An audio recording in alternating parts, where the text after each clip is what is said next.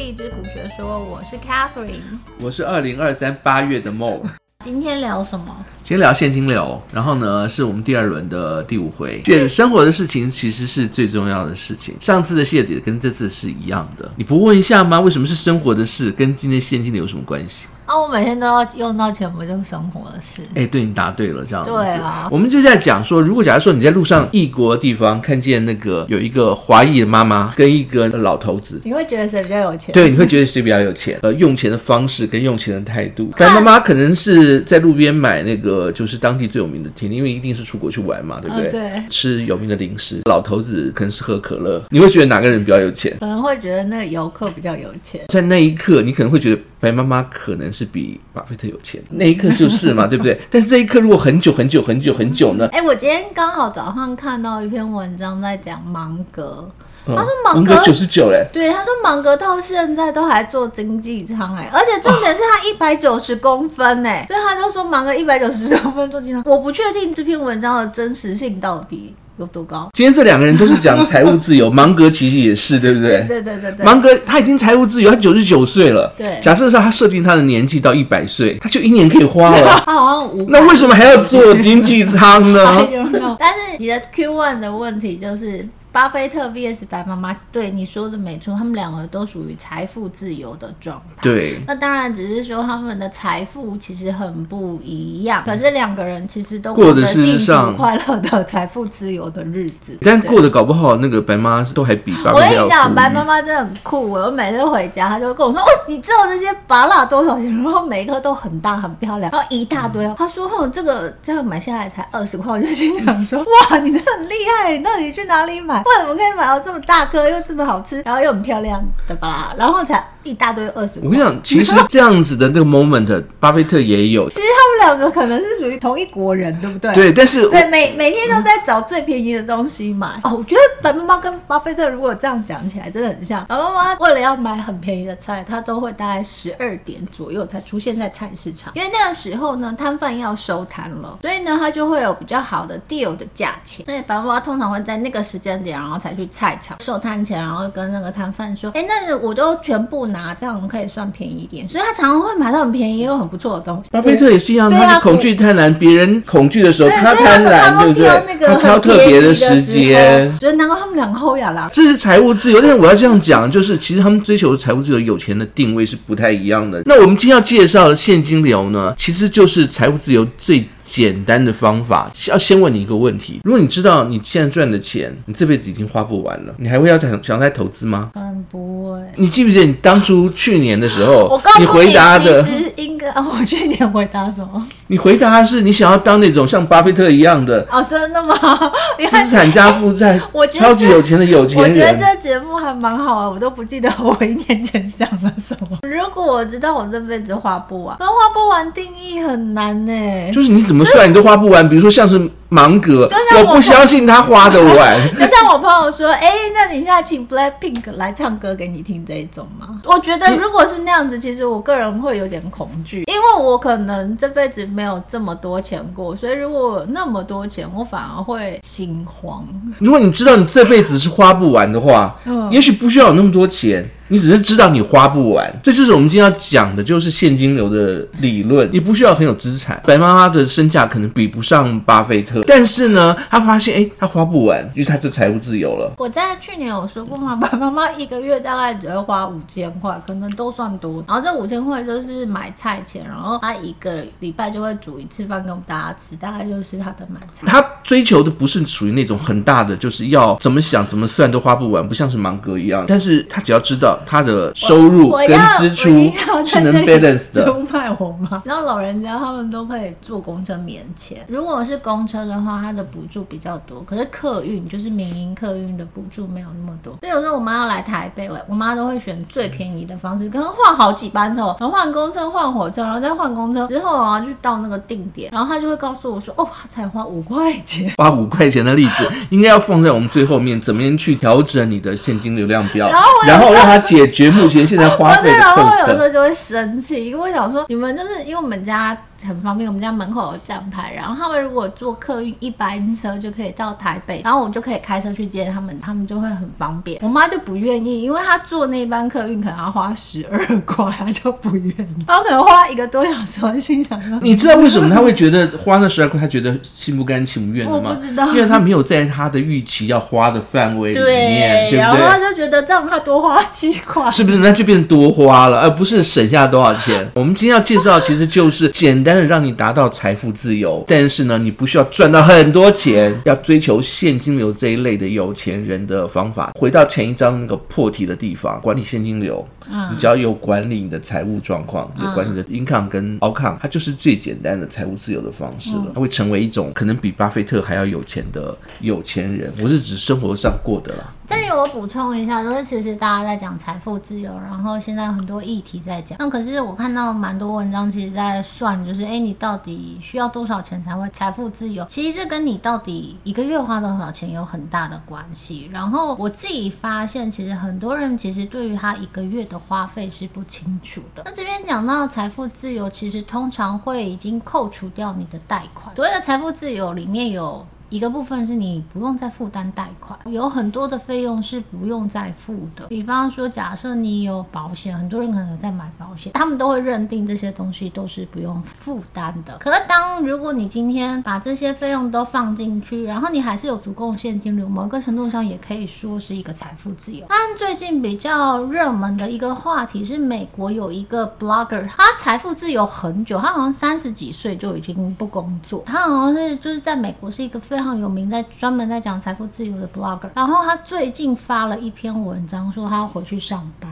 最主要的原因是因为他小孩长大了，他小孩好像开始要念幼稚园还是国中之类。他发现虽然他有赚了很多钱，可是因为小孩子的花费将来会是很大，他他就算完之后发现不够了，不够了，对，所以他就决定再回去去金融业工作。所以这其实其实就是现金流的控管，他绝对不能说他他没有。控管的很好，而且他不知道他的阶段转变的时候，需要的现金流可能也会跟着改变。应变现金流的改变，它也是。你要成为这一种有钱人的最基本，你必必须要做的事情，对对对，就跟那个巴菲特要去找股票，找便宜的股票，找那种贪婪然后又可以赚很多的股票，或者是白妈妈要去买便宜的萝卜或者是番茄什么之类的。我觉得白妈妈买菜真的是很经典。好，我们现在介介绍一个方法给大家，就是怎么去管理的现金流。刚刚讲到现金流，我们就提到，就是 Catherine 有说到，就是呃，你必须要先去学会做记录，记录到底你的支出跟你的收入去做一个比较。我这边提供的方法就是仅止于我自己习惯的方法，你们也可以去做改良。上次跟这次其实讲的都是一样，我们要先从两张 Excel 的那个表格开始。第一张表格呢，你要把你所有记录下来的那个支出把它写在上面。但是第一张表格我们只放你不花你会死的刚性列表。呃，所谓不花会死的意思就是，比如说像是你的高利贷，你不还就会有人跑来揍你。你的所得税，如果你不付。你会被政府追缴到，对，比如说三餐，你至少要留一些。让你能够活得下去的三餐，类似像这种不花你真的会死，还有车贷、房贷什么的，你都给它算算进去。这是放在第一张就是表格里面。除了这个表格以外呢，就是记住，就是你的通通加进去以后呢，最好还要加上意外保留款，就紧急预备金。对，紧急预备金的概念。然后呢，这个预备金你可以，我的习惯是可以把它跟如果你要投资那块空的那个钱，可以把它通通放在一起。这一块就是不用列开，可能一个基基本的预算。我我讲一下紧急预备金哦。我自己在看紧急预备金，大概是抓三个月最保守，最保守。哦、这三个月一般讲三个月是你收入的三个月哦。对对对对，所以这个部分请大家一定要做。嗯、就是如果你现在才开始存钱，那你第一个要存的就是你的紧急预备金。巴菲特有说，因为他属于不花会死的那种。他们公司的现金流一定会留两年的紧急预备金。哦，巴菲特很厉害，一般公司只留三到六个月。对，对，但是我有确定，嗯、就是我看过他有说，就是他他的公司是留两年的预备金。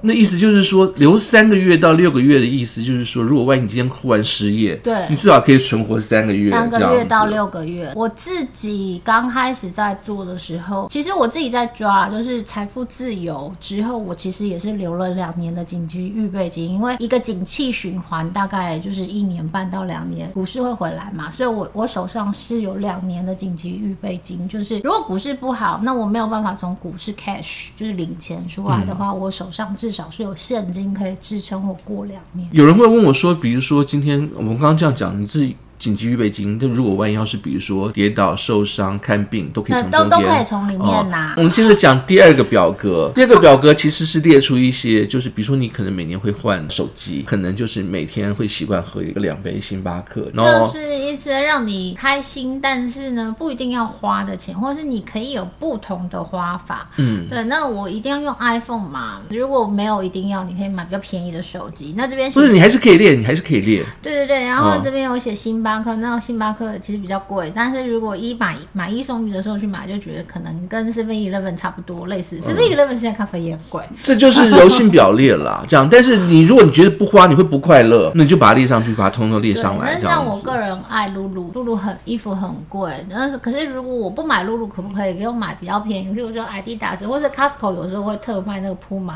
内运动内衣也很便宜，它然后两件。你会买 A 货吗？露露露不会，我不会买 A 货哎、欸，我从来都不买 A 货的。就没有钱就不要去买啊。对，也是。对，但我可以买比较便宜的牌子，但是品质也是很好。然后像我之前买 Costco 运动内衣，Puma、Adidas，然后一件也才三百多块，我觉得也很不错。然后呢，这两个表格加在一起的话，基本上来讲就是你每个月。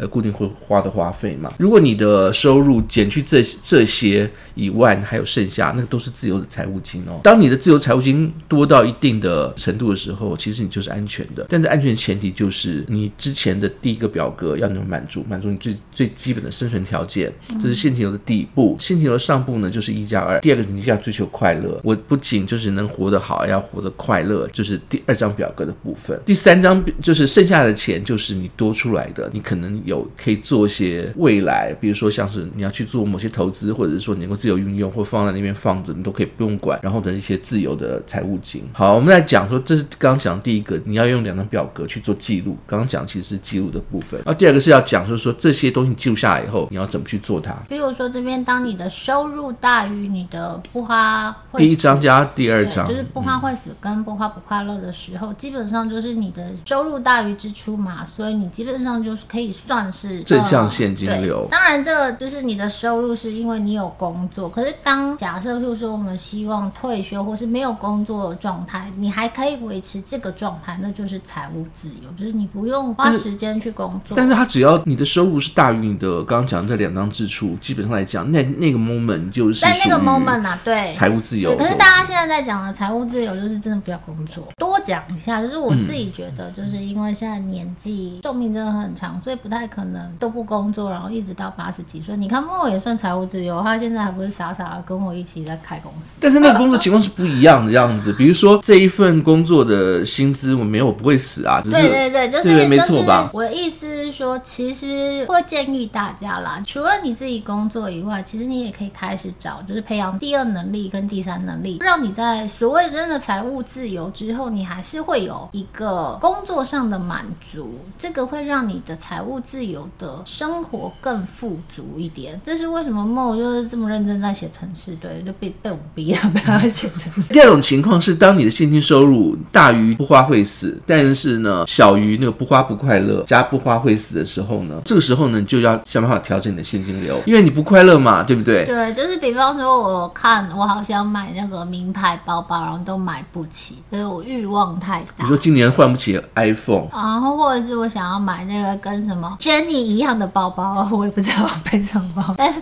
新闻都会一直报道。哎，Jenny 今天又穿了什么名牌包，穿了什么名牌衣服？嗯、当你降低欲望，或者是你用取代品去让你的欲望满足，这是一个；要不然呢，就是要增加你的收入。那我们后面有那个 比较详细的检讨的方式。基本上来讲，这时候你就要调整，让你的收支去稳定。那有一个情况呢，第三个情况是比较糟糕的，是你连不花会死。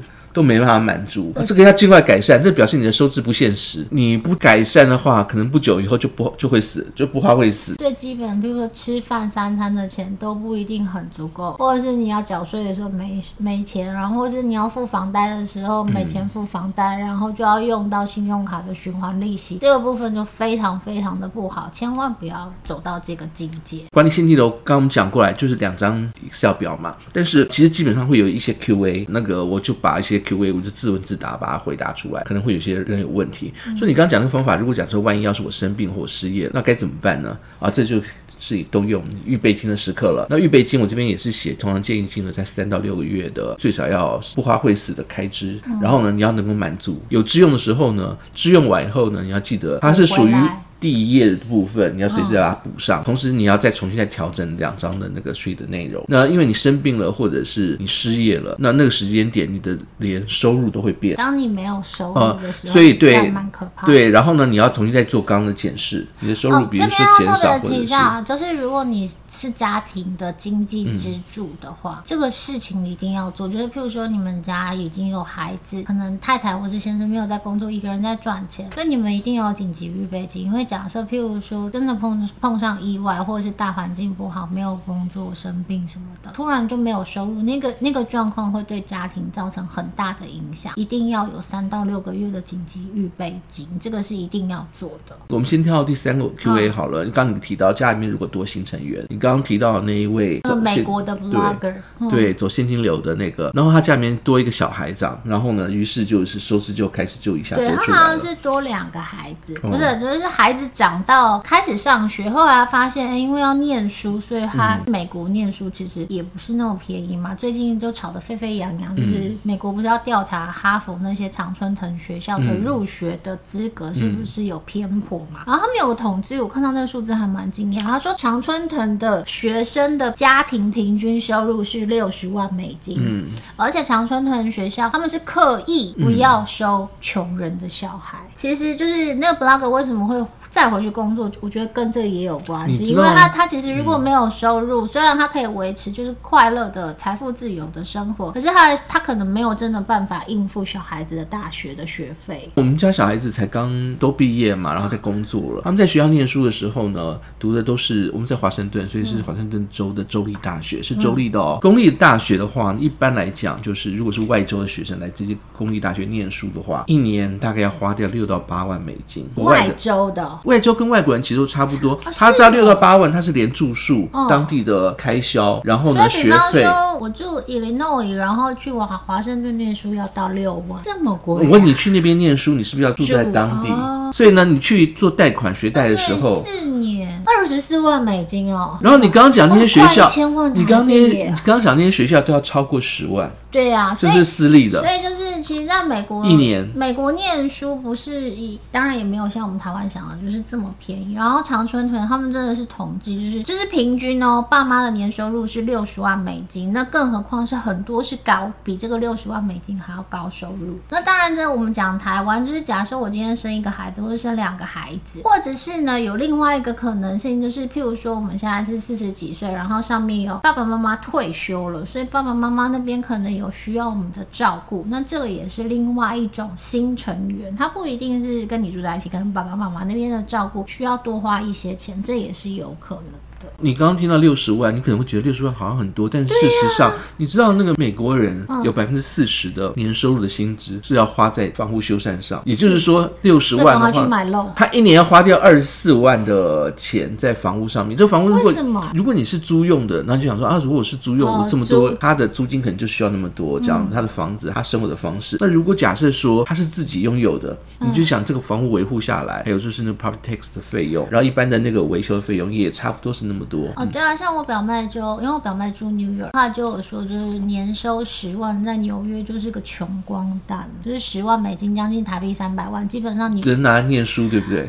他说在纽约活不下去。如果十万美金收入，像将近台币三百万，在台湾就是算是高收入户。然后再来就是有人会问说，我如果要就是财务自由，要很长久的，我不可能一辈子都有现金收入，我退休怎么办？或者是忽然就是有一天 family 里面家里面那个那个老公或老婆是说，我今天不想做，我要给你养这样，那怎么办？现金就忽然就会少啊。好，我要这样讲的是，如果现金有改变，只要是现金有改变，不管是刚刚讲的是事业生病或家里面多了新成员，多了花花费，或者是多了增加了那个，就必须重新去检视你的现金流的表。如果万一要是就是你会发现重新检视完以后，你的调整突然就变成刚刚三种不同的某一种方式，比如说今天突然从那个不花不快乐不够了，那你就看一下要怎么调。我们会不会还会有比较详细介绍调整的方法？我自己我自己是比较建议啦。一般最常见到这个问题就是在退休之后。退休之后呢，如果假如说你之前我们刚刚不是你有一个地方你可以去做，比如紧急预备金那个地方。平常在没有动用的时候，可以把它放很简单的存股或、投股呃投资，或是定存，嗯、像现在美金定存不错，嗯、它就会有利息产生。对，一般只要它的利息够到，这个是理专或基金经经理人他会建议的方法。他那个资产大到一定的利息足够满足你。你讲到一个重点啊，资产要大到一个程度啊，我们资产就没这么多，怎么办？就是那个时间你要调整嘛。也有一个方法，就是你有没有听过？就是比如说年纪大了以后呢，我们把房子出租出去，然后呢有利息，然后或者是你去拿你的房屋的资产去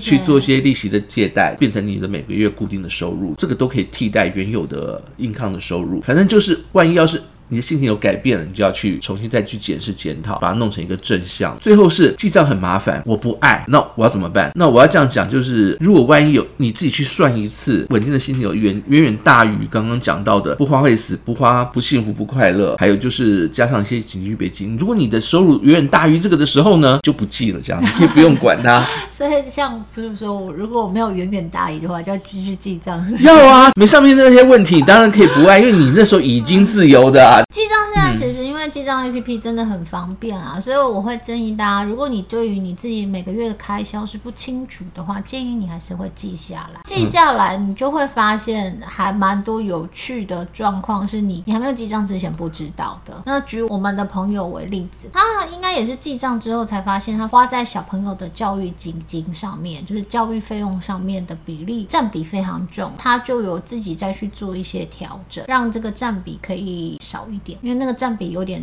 太多了，你看到你才会知道哦，原来你花了这么多钱，可是你在花的时候是没有感觉的。嗯、举例说明，就是我之前也会去买咖啡，然后就每天这样买，其实没感觉，可是记下来就会发现，其实哎，它真的是一笔钱。那我有没有其他比较也很好的方法，然后让我自己可以每天有咖啡喝？For example 是这样。有个重要的重点要跟大家讲，哦、我们不业配，但是我们公司有特别的专案帮人家去做记账，你可以直接去底下那个那个地方。直接去询问，我们有专人，就是帮你提供财务咨询。专人就我，我们有在配合。其实我们配合的方法非常简单，就是譬如说，他就发现他的现金流真的是不够用，他永远都不知道为什么他这个月的钱都花光光。他的先生就问他说：“你的钱都去哪里呢？”他说：“我也不知道。”所以我们就有给他功课，比如说第一个月的功课就记账，你也不要想太多，你就先记。然后第二个月就是来看看有什么可以做调整的。可是事实上他在第一个月就碰到很大的困难，因为他就会觉得，哎，记账 APP 也没有那么简单。那我这笔账要怎么记？就是记账原来也可以很复杂。他在针对记账的问题问了大概一百个吧。然后这些问题其实我也曾经都碰过，后来我是用自己的方法解决，所以那现在就可以帮人家解决这些问题。所以听到如果觉得有问题的时候呢，就可以往下面找 Katherine 去咨询。再来就讲调整和分配，调整现金流，这是我们要刚刚提到，就是如果当你已经有这样的表格里面了，你要去做调整，你该怎么去做？我们这边有小谢这样子，就是谢子见了他。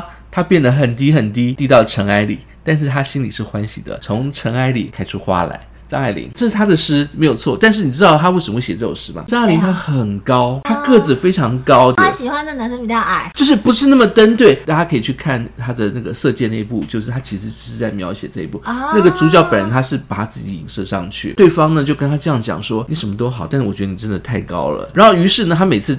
看到他，那都会不自觉的把头低下来，哦、就是为了迎合。这样子比较对，走路的时候呢，他会把头低的低低的。这里这边有写嘛？他变得很低很低，有多低呢？因为他是整个心里面是。非常爱他的，对，然后是滴到尘埃里头，就等于到地上了，但他心里是欢喜的。然后那时候从心里面开出花来，你不觉得？啊，句子很美，跟我们的现金流有什么关系？现金流是有弹性的，我们刚性需求跟柔性需求有没有办法调整？其实也是有的。要调的时候，你可以把它调得很低。我提出三种方法，第一种就是改变 Stream One 跟 Stream Two 的内容，就是改变不花会死到不花不快乐之间，把那个项目稍微挪一下。到了真的攸关生死关键的时候，有些东西也不见得不花会死了。这样子，刚性列表就是希望三餐吃饭钱。那如果我这个月没有饭钱呢，我就会回家蹭白妈妈。类似这样子，一种调整方法，嗯、就是哎妈，我每天都要回家吃饭。那我的我我可能就是这个月就少了三千块嘛，然后再从妈妈那边包便当什么，我的三餐都有，不是就，就没有。我教大家方法，比如说像你你如果预计你的标准的餐可能就是面，然后三菜一面，这时间点呢，三菜一面随便这样算三。面如果算是八十块，三菜每一样菜也算个八十块哦，十八三十二一。一餐大概三百二十块，我们乘上三餐，然后乘上三十，这很多钱呢，一天就一千块，三十就是你没有花那个钱，你都怎么蹭的？我就回家蹭妈妈。对啊，对，我的意思就是这样。你你看，你已经达到重点了，这样。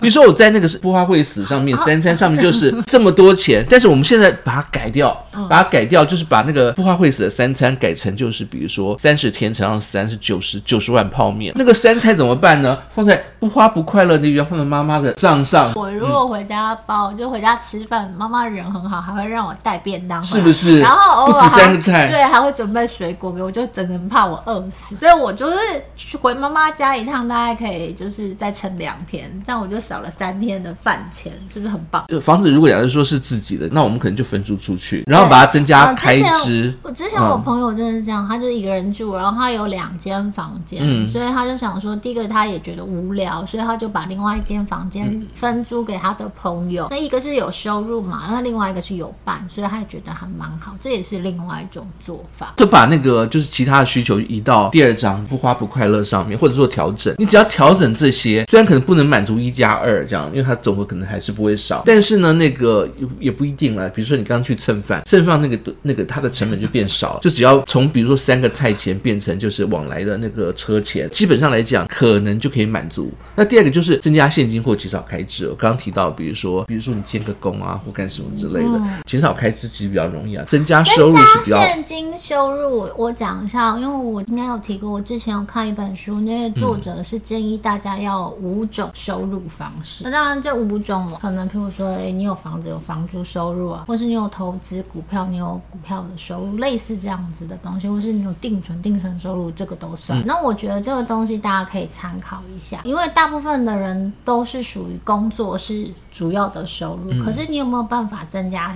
一小部分一小部分的收入，就像我在做那个投资，有时候听莫讲，然后我就会冲进去，有时候赚二十块美金，二十块美金其实很少嘛，大概就是六百块台币。可是如果我一个月可以赚个十次，也是六千块，六千块，我觉得这是不错的，听起来还是不错。哎听听我们的那个下午茶 Podcast，可以增加一些现金收入。对，我觉得那个，但是我用的本金很少，我用的本金通常去做这样的操作，大概就是一千块美金，就是三万块，所以就等于用三万块去赚个。二十块美金六六百块，然后如果我一个月可以操作十次，那我就有六千块的多的现金。然后可是其实又不会风险，我觉得那个当然就是当然一定有一定的风险。可是因为操作了呃很多次之后，就会比较知道说，哎，我的可以承受的风险是多少。这是一种增加现金收入的方式。减少开支那边最简单就是，如果假如说你可以从老公或老老婆身上就把他的私房钱全部都哎或者零用钱减少。讲到一个重点，现金收入有一个方法。非常的重要，就是可以从另外一半身上挖过来。对，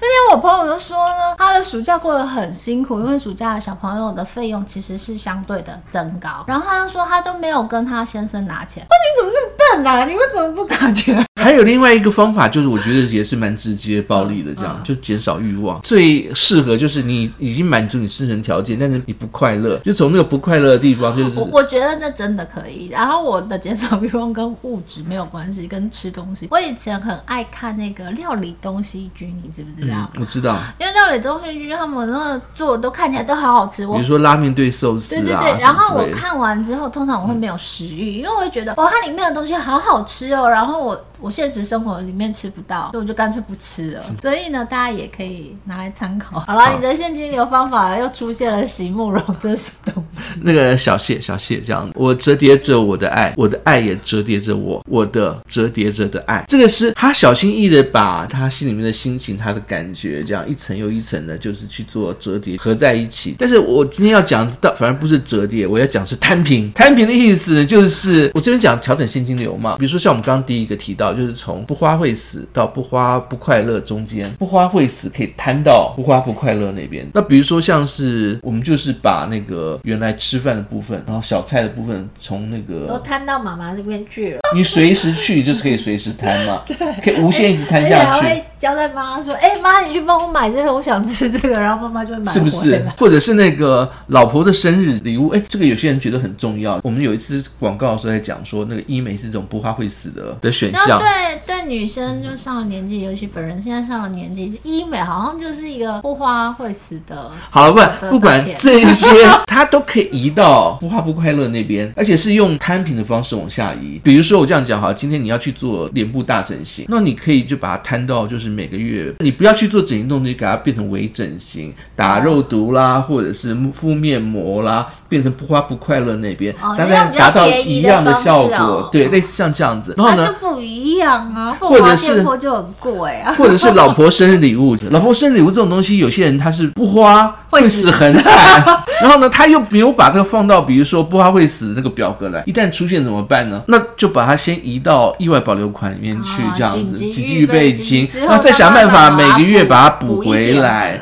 这是摊平的方法。然后呢，投奔爸妈、家人、男友都都可以，这也是摊平的方法。好，那我要讲到第二个是项目跟时间中摊平。你刚刚提到信用卡其实是属于这一种，我今天先花用，比如说我今天要买一栋房子，我头款可能是要需要一百万，但是我改成租借了以后，租房子以后呢，头款可能就就变成一个月的就是押金。嗯、然后信用卡分期，呃，我个人其实是不爱啦，因为我很讨厌就是付了老半天钱还没付完，所以我其实不用信用卡。没有没有，你但你如果不需要调整，你就不需要往时间里面摊。其实这个东西是很好用的，嗯、就是如果它是一个很现在有很多是提供。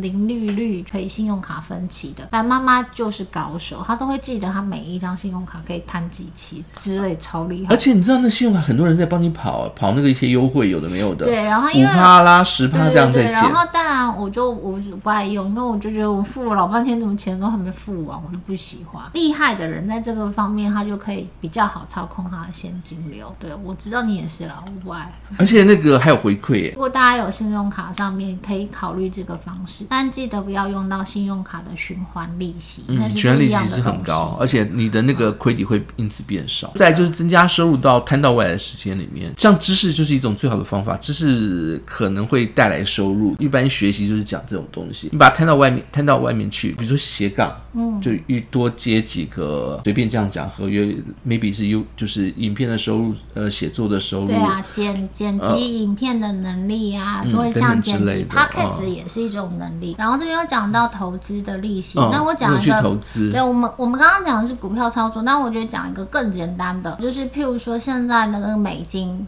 就前一阵子美金很便宜嘛，我把台币换成美金，其实就个汇差。然后美金又有很高的利息，譬如说三到五 percent。现在我们这边还看到十 percent 什么东西啊？然后就是有哎，对对对，五 percent，其实五 percent 就很多了嘛。所以你把它放进去之后，就五 percent 的利息。然后因为现在美元又涨了嘛，那如果假设你又把它换回来，其实你就中间赚了一个利差再加利息，那也会是一个不少的收入。然后呢，或者是你想像我们刚刚提到的，就是把你的资产的部分租借给他人，呃。一般大家可能想的是借钱，但也不见得是借钱啦。如果假如说像我们刚刚提到的，你房子分租一个部分给给别人，呃，那那这种也都算用你现有的东西把收入增加到未来的时间当中。结论就是谈这么多，我们刚刚讲其实也是还蛮辛苦的。最少你要每天看一下你的那个收支状况嘛，嗯，然后看一下就是这个这样生活方式你觉得适不适合？以前我记得我写那个有钱人的那个文章的时候，我小的时候得了丙下，我的年轻的。那个时间点是那个反攻大陆。假如我是一个富翁，这个标题，你一定也写过这个，然后要把钱捐给政府，然后一起去反攻大陆吗？没有，我就他可能有人就对很多人就这样写啊，就是什么 拯救苦难大陆同胞啊，然后要买飞弹啊什么 哦，然后之类的。我写的就是如果我是有钱人，我要买一栋大豪宅，要雇十几个佣人，每天帮我按摩洗澡。我家的浴室要很大，大的像泳池。然后呢，那个老师还在后面写的评语，荒唐至极。我当时在想说，这不就是一般的？有钱人要过的生活吗？长大了以后，我也没有成为那样的有钱人，这样子。也没有请十几个佣人帮请不起啊，这样子。我之前有看过，就是我认识的长辈家里真的有十几个佣人，那个是在中东，在其他地方我是真的没看过。对，他们是在那种算是军国的国家，然后中东又比较保守嘛，然后那个那个长辈家里面真的大概就十几个个佣人，然后每一个佣人有他的专职。听完以后，你觉得你是不是适合当现金流有钱人？如果你不喜欢也没关系，我们那边还有另外两种可以当。结论就是大家一定要有要当现金流的有钱人。没有啦，也不叫一定。巴菲特他也是过得很快乐啊，像虽然他吃的吃的是汉堡，然后呢，但是他的现金流也都是足够他每天吃汉堡很好。哎，我跟你讲，其实最励志的哦，其实是属于那种我们讲的成长快速的有钱人。所以成长快速意思就是像我们刚刚提到，我们这种就是现金流的，它其实要拉的很长。我们主要是在很长时间内之内，你不用去最励志的哦。你是说像 Facebook，它就是主客博号就是突然就变很有钱这样？也不用突然，但是比如说我随便这样讲，最常看到其实是这一种，比如说我如何花了五年的时间，嗯、然后让我就是成为百万富翁，哦、或者是说应该是说这样子的标题最容易吸引人，然后大家就会觉得我也想要那样子。嗯、但是我要讲的是，百分之九十九的人都不是那个样子，所以大家不要因为看了太多新闻或者这种励志故事，就觉得我也要变成那样子。百分之九十九的有钱人都是非常的朴实的，像现金流的这种这种人，白妈妈也是啊，像他就是基本上来讲，他不会去限制时间处于哪一段时间，他希望就是 always 所有的生命里面，我都是要保持一个财务自由的感觉。嗯、第一种像巴菲特那种，虽然他的做法是一样，但是他其实他不限制的是他的财产跟他的财务跟负债，永远不会有一个上限在，他一定要赚到最大化 maximize，他不 care 时间，反正就是他要一直往下赚。他到目前为止，他也不会说就是我要一天或几天把它花掉，他不限制这个东西，他希望的就是 maximize 他的整个的资产负债。这中间唯一有时候规定到什么时候，短时间之内还有限制时间，是属于那种最励志的。回到这边，我们讲一下我们今天大概讲什么。第一个，管理现金是最简单的一个财务自由的方式，这样，因为我们今天谈的主题是现金流嘛，你只要能够管理，能够去检视，能够去调整，它其实最。简单能达到财务自由的方式。那第二个呢，就是管理现金流的方法。其实第一个是记录，第二个就是检视，就这么简单。你只要记录下来，然后去检视你的收入跟支出。比较细的步骤之前讲过了。第三个，我们讲到说调整现金流的方式。如果万一今天，比如说你的收入改变，你的支出有增加，那这时候你就要再去做一次调整。怎么去调整呢？我们也提供两个方法。第一个方法就是直接暴力的增加你的收入，这边就减少你的支出，或者你改变你的心境上的需求。我们刚才也提到，就是说，哎，你可以去听听佛经啊，然后去参加教会啊。哈利路亚的光芒之下，也许你的想法就会截然不同。最后就是第二个方法，就是你去摊平折叠的逆向，向时间摊平，或者是向项目中间去做摊平。摊平完了以后呢，你的内容不变，但是获得的东西其实是可以满足你财务自由的。结果，所以我觉得现金流管理其实就是每天都要面对的一件事情啊。嗯、那如果你可以好好的管理你的现金流，不管在哪一个时间点，就算你现在在工作，或者是你已经都没有工作，你就是真的是拿被动收入在生活，你都可以过得很快乐。两个东西给大家参考，就是不花不快乐跟不花会死的两个表，大家可以去想想自己的呃哪一部分的花费是属于这两块，就可以从不花不快乐这边去做调整了，嗯、因为不花。会是。没办法调，除非大家跟我一样回家蹭妈妈。还有一个方法是，就是就来我们公司找 Catherine。对啊，就是如果大家在现金的管理上面真的有一些问题或困难，可以跟我们咨询啦。那我们有 Line App，你就可以直接在上面问问题，那就是一对一的回答，也不用太担心。那这个部分就是给大家参考。那我自己做，我觉得每一个人的经验不太一样。那我自己做了十几年，我觉得还不错。至少我把我的现金流管得还 OK，然后我。有很努力的增加我各式各样的收入的方法，虽然每一样的收入可能不太多，可是加起来其实也够我吃吃喝喝很开心。那就先这样喽，先这样喽，我们下次见，拜拜，拜拜。